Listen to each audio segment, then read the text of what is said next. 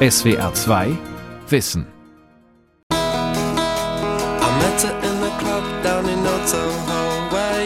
Ich war zwölf Jahre alt, als Lola von den Kings in die Hitparaden kam. Zum Geburtstag bekam ich ein kleines Transistorradio, an dessen winzigen Lautsprecher ich mein Ohr drückte, um die neuesten Hits auf Radio Luxemburg zu hören. Die Single von Lola war meine erste Schallplatte. Natürlich werde ich das Lied nie vergessen, aber wie genau kenne ich es? Sehr genau. Wenn die ersten beiden Gitarrenakkorde irgendwo im Radio erklingen, weiß ich sofort, um welchen Song es sich handelt. Lola ist mit allen Einzelheiten für immer in meinem Gedächtnis eingebrannt, zusammen mit tausenden anderen Musikstücken. Wie wir uns an Musik erinnern, von Christoph Drösser. Der Anfangsakkord von Lola ist nicht besonders ausgefallen, im Gegenteil. C-Dur auf der Gitarre, das ist einer der ersten Griffe, den jeder Gitarrenschüler und jede Schülerin lernt. Hunderte Lieder beginnen damit, aber nur Lola klingt so wie Lola. Ich kann verschiedene Aufnahmen des Liedes voneinander unterscheiden und ich erkenne den Song sogar in einem Tonschnipsel, der nur eine halbe Sekunde lang ist. Für die meisten ist diese Gedächtnisleistung etwas Selbstverständliches, aber man muss sich klar machen, was mein Gehirn dabei leistet. 500 Millisekunden Ton, eine gezackte Linie von Druckschwankungen, die mein Ohr erreicht. Zu kurz, um eine Melodie oder einen Rhythmus zu erkennen.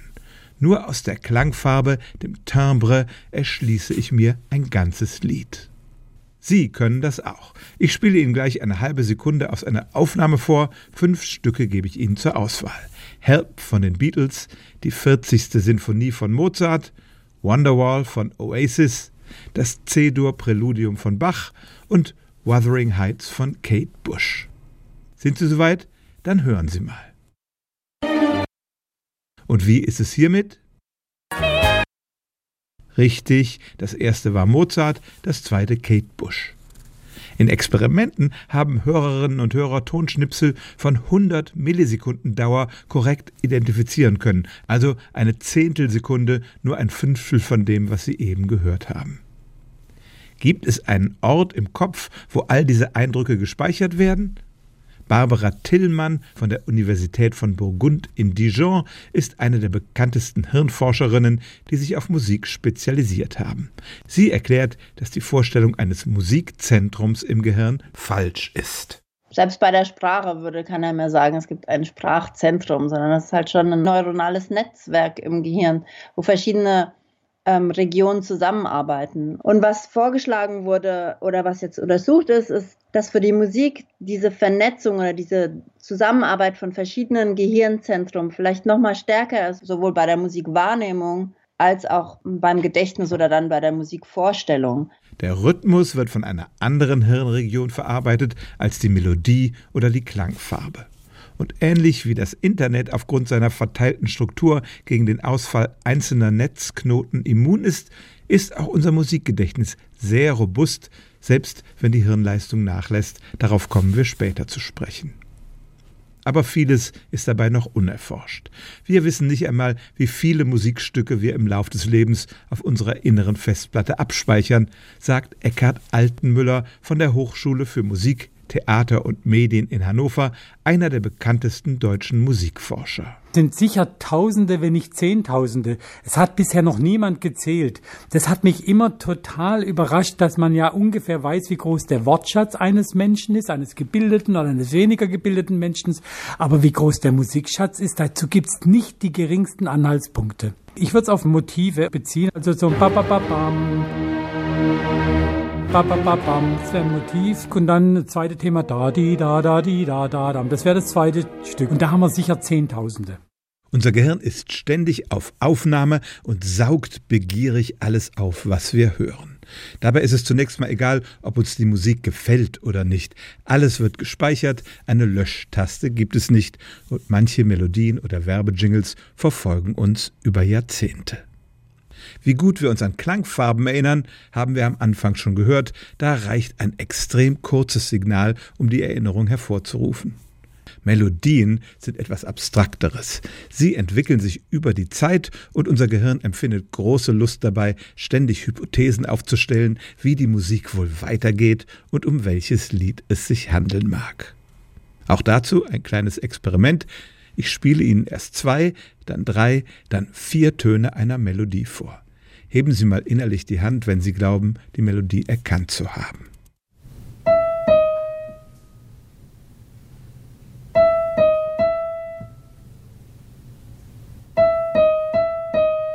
Wenn Sie schon nach zwei Tönen für Elise von Beethoven gerufen haben, dann gehören Sie zur Mehrheit. In einem Experiment haben 56 Prozent der Probanden schon nach zwei Tönen das Stück genannt. Bei anderen Melodien dauert es länger. Hören Sie sich das hier an.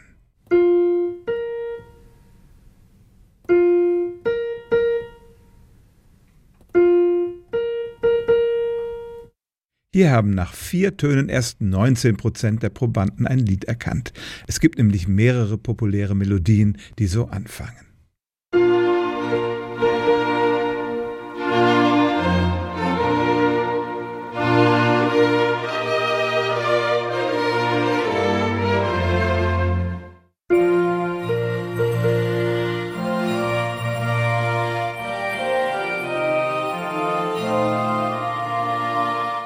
Wenn Sie das Spiel mitgespielt haben, dann haben Sie Ihr musikalisches Lexikon auf ziemlich systematische Weise durchsucht und sozusagen mit jedem neuen Ton diejenigen Melodien aussortiert, die nicht zu diesem Anfang passen, bis nur noch eine übrig blieb. Das klingt fast wie eine Suche in einer Computerdatenbank, aber die Analogie zu der Festplatte, auf der wir im Computer unsere Musik speichern, stimmt nur bedingt. Denn wir können nicht beliebig in diesem Lexikon blättern. Musikalische Erinnerungen kommen meist sehr spontan, ausgelöst durch einen externen Reiz. Das heißt, sie gehen irgendwie unaufmerksam am späten Abend durch die Stadt und hören irgendwo aus der Fußgängerzone von ferne ähm, irgendwie den Melodiefetzen La da dam und sofort ist bei ihnen das gesamte Yesterday von den Beatles im Kopf. Das wird dann praktisch blitzschnell aktiviert, weil diese hochkomplexen Netzwerke wahrscheinlich als Ganzes abgespeichert über die Emotionen dann angefeuert werden. Wie das genau passiert, weiß man nicht. Jedenfalls kann als Priming-Reiz sowohl eine Melodie wie auch ein Rhythmus, wie auch der Text, wie auch ein Gesicht, was Paul McCartney ähnlich sieht, sein. Wir können alles das gut abrufen, was eben auch stark mit den Emotionen verbunden ist. Und da bleibt eben diese diese Gedächtnisqualität am besten erhalten. Musik kann uns zurückversetzen in Situationen, die für uns wichtig waren. Ich habe einige Freunde und Bekannte danach gefragt. Die österreichische Sängerin Clara Blume verbindet mit dem Lied Over the Rainbow eine besondere Erinnerung.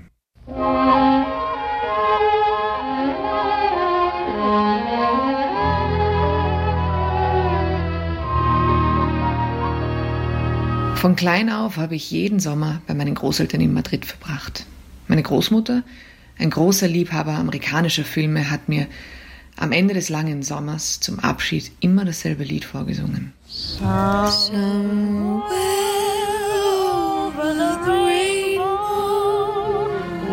In der Hoffnung, dass wir einander sehr bald wiedersehen mögen.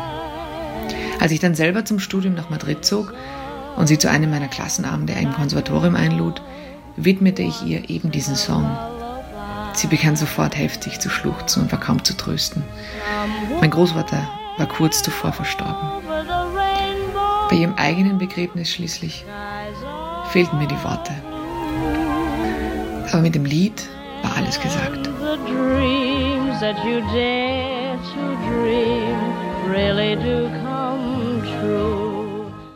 In der Verknüpfung von Höreindruck und Gefühl liegt das Geheimnis der Musik.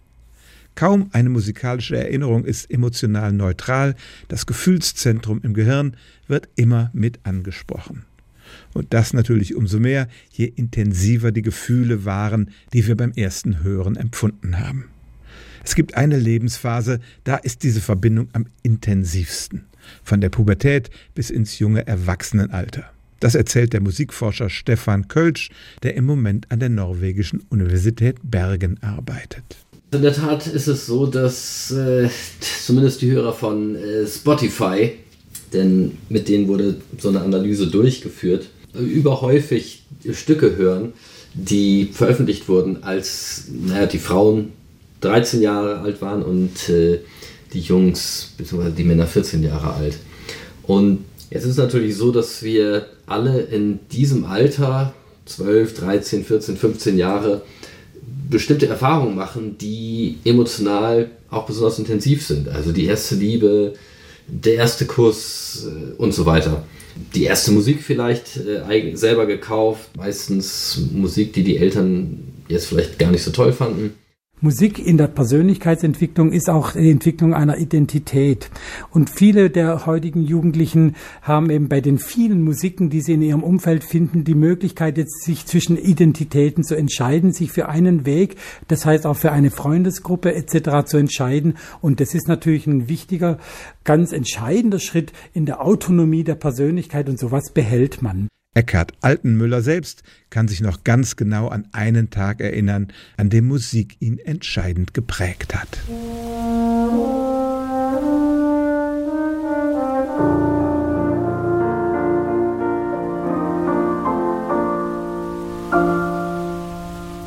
Mein biografisches Stück ist das äh, zweite Klavierkonzert von Johannes Brahms in B-Dur.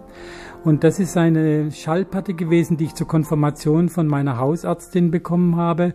Und ich habe sie damals gehört, da war ich 14 und ich konnte damit gar nichts anfangen. Und irgendwann so mit 16 habe ich an einem schönen Sommertag am Fenster auf der Fensterbank gesessen. Ich hatte einen kleinen Schallplattenspieler, habe ich die Platte wieder aufgelegt und dann schon das Hornsolo im ersten Satz, da ist mir die Gänsehaut rübergelaufen und ich musste weinen, wie schön dieses Cello-Solo im langsamen Satz ist. Und ich habe dieses Stück also derartig fulminant erlebt. Es hat mich so aufgewühlt und mir solche großartigen Emotionen gegeben, dass dann mein Wunsch entstanden wurde, das möchte ich mal selber spielen. Ich habe es dann nie so spielen können, dass ich es irgendwie jeweils, jeweils vorspielen könnte. Das werde ich auch nicht mehr lernen. Aber es ist ein Stück, was mich tatsächlich immer wieder an diesen Sommertag, wo ich auf der Fensterbank in unserer kleinen Wohnung in, in Rottweil sitze und ich sehe sogar noch draußen diese Sonnenblumen, die da im Garten gewachsen sind und so weiter. Das habe ich also als eine ganz ganz, ganz positive und wertvolle Erinnerungen.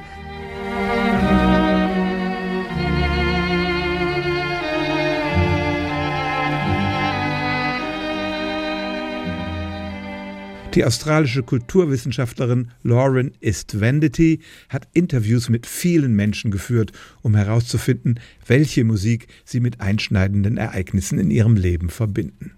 Sie nennt das den Soundtrack des Lebens. The Lifetime soundtrack is this metaphorical canon of music that accompanies your life story.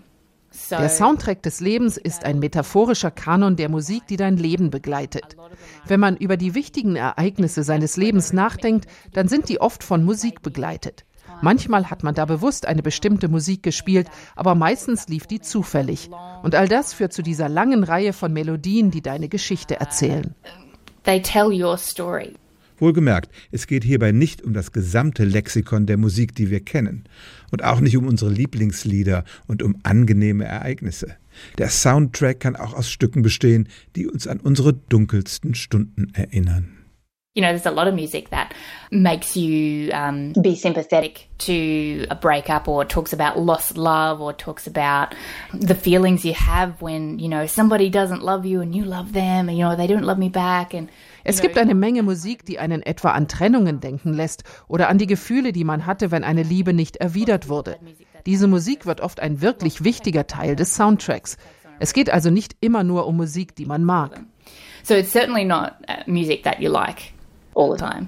Und natürlich kann die Forscherin auch von den Liedern erzählen, die ihren eigenen Lebenssoundtrack bilden.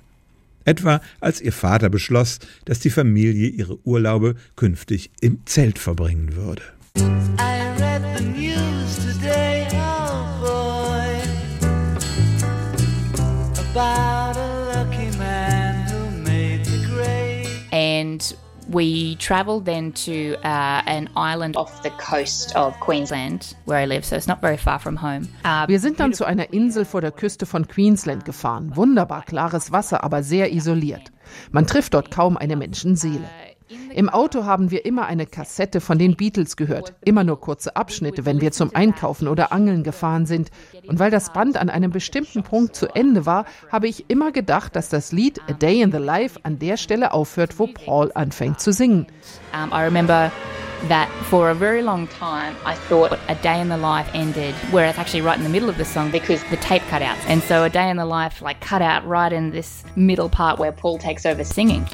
Uh, woke up, got out of bed, dragged a comb across my head, da da da da da da. Das habe ich eine lange Zeit geglaubt und heute erwarte ich immer noch, dass das Lied dort aufhört. Und es lässt mich immer an diese Camping-Erfahrung zurückdenken. Es gibt eine Sorte Menschen, die sich viel mehr Musik merken müssen als der Normalsterbliche. Musiker. Dafür nutzen die gleich vier Arten, um musikalische Erinnerungen zu festigen der niederländische Bariton-Saxophonist Oskar Trompenaars, der vom Bron-Quartett, das sich dem Auswendigspielen verpflichtet hat, zum berühmten Rascher Saxophonquartett gewechselt ist, erzählt uns von den zusätzlichen Möglichkeiten. Es gibt so ungefähr vier verschiedene Arten, wie man so ein Stück auswendig lernen kann. Es gibt Leute, die nur die Muskelbewegung im Kopf speichern. Es gibt äh, Musiker, die sehr viel auf der Klang äh, bewusst sein, aber auch Musiker, die vor allem theoretisch sehr stark sind und genau wissen, ah ja, jetzt ist diese Folge, diese Tonleiter, dann über diese Sequenz und ende ich hier. Und visuell, ja genau, dass man ein, ein Foto nimmt und das dann im Kopf so lässt, auch wenn die physischen Noten nicht da sind. Musikerinnen und Musiker erinnern sich also nicht nur an die Tonfolge, die sie spielen müssen, sie können die Musik auch abstrakt analysieren, die Harmonien, die Tonart, die Rhythmik. Ihr Körper kann sich außerdem die Abfolge der Bewegungen ihrer Muskeln beim Spielen merken und so das Körpergedächtnis nutzen. Und schließlich sind sie in der Lage, die Noten auf dem Papier zu visualisieren mit Hilfe eines fast fotografischen Gedächtnisses. Hier ist Oskar Trompenaars persönliche Erinnerung.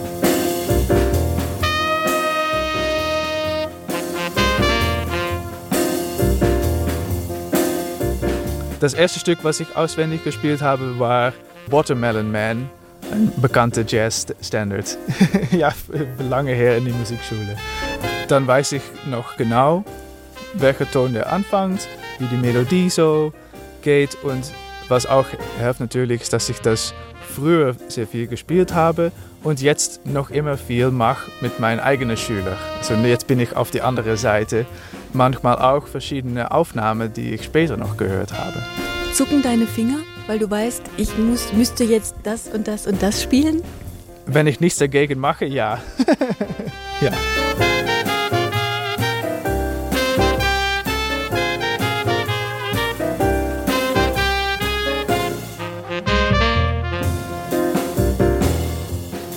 Die starke Verbindung von musikalischen Erinnerungen und Gefühlen hat noch einen anderen Effekt.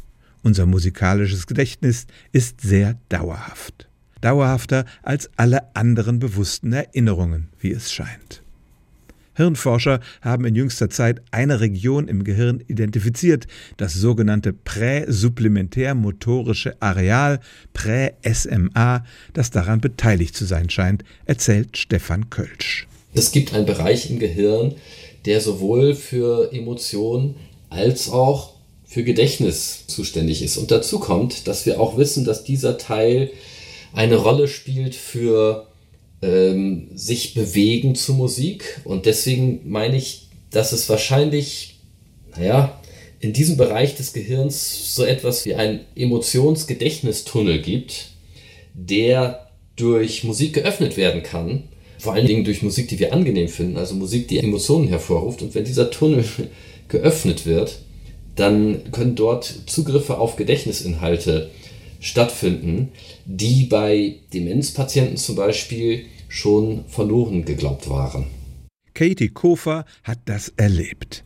Ihre Mutter Marjorie war dement und hatte zudem einen Schlaganfall erlitten. Sie konnte schon nicht mehr sprechen.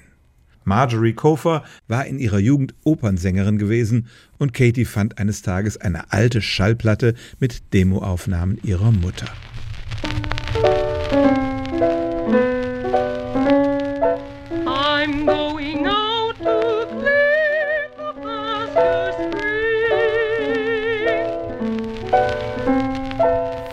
Freund von mir hat die Idee gehabt, da eine CD draus zu machen und ähm, dann für meine Mutter eine CD-Release-Party zu machen bei ihr im Heim.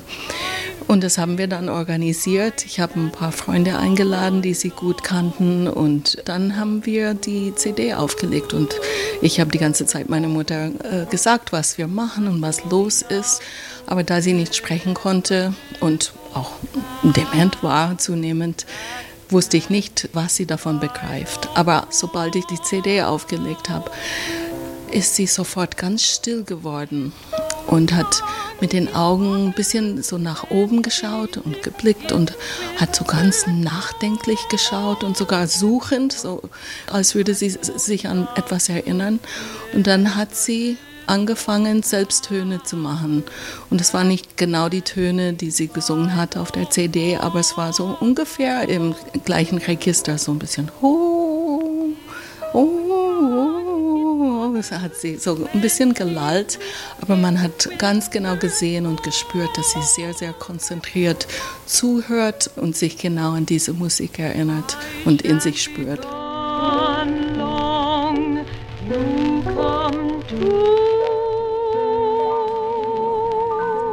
Vorbei mit Weihnachtsliedern, oder?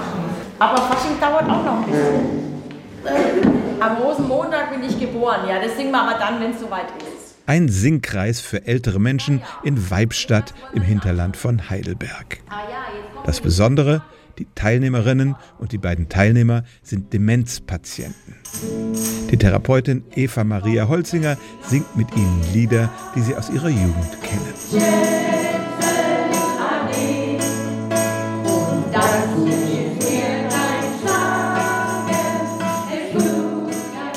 Musik hat einfach das ähm, tolle äh, Potenzial, dass sie sofort an die Emotionen andockt im Gehirn und man kann ganz unmittelbar oft Freude und Lebhaftigkeit erkennen. Die Menschen mit Demenz kommen in Kontakt miteinander, sie kommunizieren mehr, sie fördern die Bewegung, also der Fuß wippt im Takt mit oder man schunkelt, man schwingt. Auch manche, die es eigentlich gar nicht mehr können, die versuchen dann aus, aus ihrem Rollstuhl aufzustehen und möchten das Tanzbein schwingen. Eva Maria Holzinger berichtet auch davon, dass die Musik andere Erinnerungen wieder wachrufen kann. Der Gedächtnistunnel, von dem Stefan Kölsch gesprochen hat. Also das hat man jetzt auch heute in der ähm, Gruppentherapie ganz gut einmal erkannt, dass eine Frau äh, von sich angefangen hat zu erzählen über ihren Zustand, den sie hatte nach dem Schlaganfall. Und das kam nur dadurch zustande, dass wir irgendwie ein bestimmtes Lied gesungen haben oder ich das aufgegriffen habe, was da für eine Rückmeldung von ihr kam. Und das ist schon was, was ich sagen würde, das kommt nicht einfach so im normalen Gespräch zustande, sondern die Musik hat schon eine, eine Triggerfunktion, auch andere Gedächtnisinhalte noch ein bisschen so wachzurufen. Und selbst im späten Stadium der Demenz, wenn die Patientin kaum noch ansprechbar ist, kann Musik helfen. Sie wirkt beruhigend in einer Situation, in der die Menschen kaum noch einen inneren Halt haben. Das ist ein ganz wichtiger Punkt, weil bei der Demenz ja die äh, Identität immer mehr verloren geht. Man weiß oft überhaupt dann nicht mehr, äh, wer man ist, was um einen rum passiert und deswegen hat man manchmal auch diese herausfordernden Verhaltensweisen, weil die Menschen entweder irgendwie auf der Suche sind oder manchmal es so aussieht, wie wenn sie auf der Flucht wären vor irgendwas, weil sie einfach die Orientierung verlieren. Und die Musik kann dann, indem sie an Vertrautes anknüpft, strukturierend wirken, kann Bewegungen auch regulieren und kanalisieren interessieren und Halt und Geborgenheit vermitteln, dann ist es eher eine Begleitung als eine Therapie. Nicht nur die Jugend prägt uns, auch später gibt es noch einschneidende Erlebnisse. Zum Beispiel, wenn wir selbst Kinder bekommen. Sonja Schmer-Galunder erzählt, wie ein Lied aus dem Radio sie wie ein Blitz traf. Elohine zoll och sjön i mera, hos fattai mida be mi ma. Also ich war im achten Monat schwanger mit meinem Sohn Niklas. Gerade ein paar Wochen vor seiner geplanten Geburt Ende Dezember. Und wir haben zu dieser Zeit in Minneapolis gewohnt. Es war bitterkalter Winterabend, als ich mit dem Auto durch die dunkle Schneelandschaft fuhr. Ich habe da Weihnachtsmusik im Autoradio gehört, als eben Eloah High gespielt wurde. Ich hatte zu dem Zeitpunkt keine Ahnung, dass es sich um ein jüdisches Gebet handelte, das da vertont worden ist. Aber ich war plötzlich von dieser inneren Wärme erfüllt und mein ganzer Körper war eins mit allem um mich herum. Und mir kommen plötzlich die Tränen über das Gesicht. Und in dem Moment, ganz unerwartet, wie aus dem Nichts, wusste ich auf einmal, dass Niklas Seele angekommen war. Und ich wäre fast stehen geblieben mit dem Auto, weil ich mir gedacht habe, oh, ist vielleicht nicht so gut, jetzt da weiterzufahren.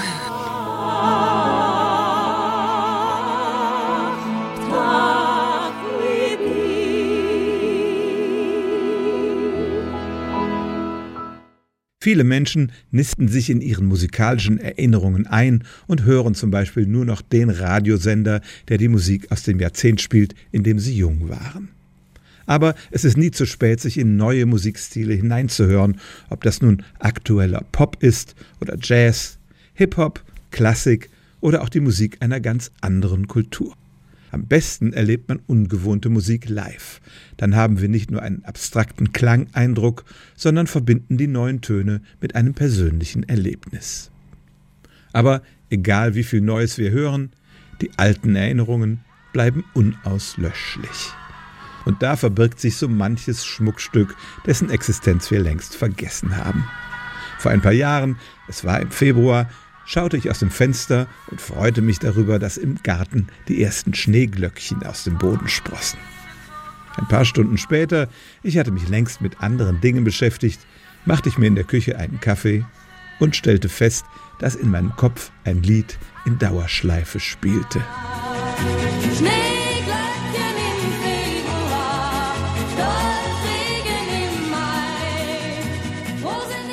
Ein Schlager von Heintje.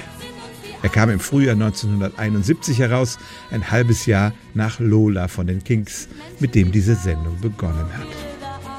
Wahrscheinlich habe ich den holländischen Kinderstar in der ZDF-Hitparade gesehen. Der Soundtrack unseres Lebens, er wird nicht von uns selbst zusammengestellt, sondern von unserem Gehirn und dem ist nichts peinlich. Nachträglich ändern können wir ihn nicht.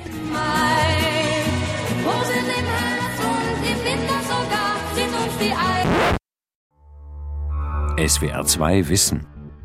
Manuskripte und weiterführende Informationen zu unserem Podcast und den einzelnen Folgen gibt es unter swr2wissen.de.